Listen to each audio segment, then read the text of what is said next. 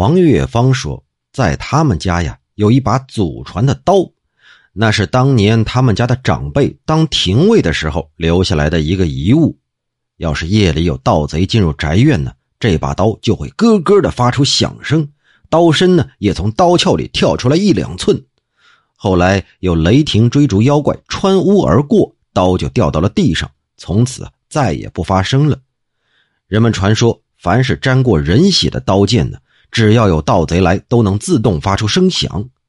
也不完全是这样，只有杀过许多人的刀剑才会这样。每杀一个人，刀上必然留下两条痕迹，磨也磨不掉。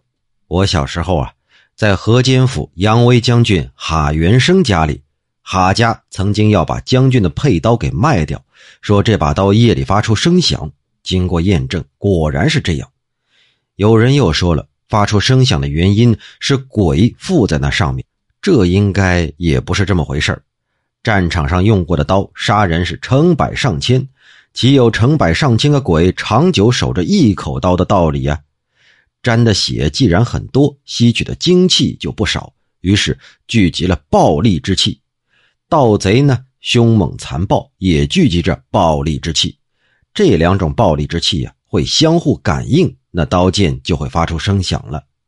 这就好像弹琴的人要是弹到了宫调，那宫调的那根弦就会发生共鸣；弹商调呢？商调的弦就会发生共鸣。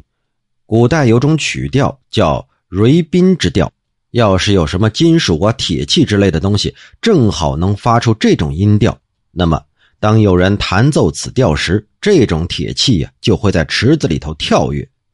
要是能发出黄钟调的那种大钟，有人能敲出这个音，也就会在泥土中一样发生共鸣。你能说这种现象也是有什么东西附在上面吗？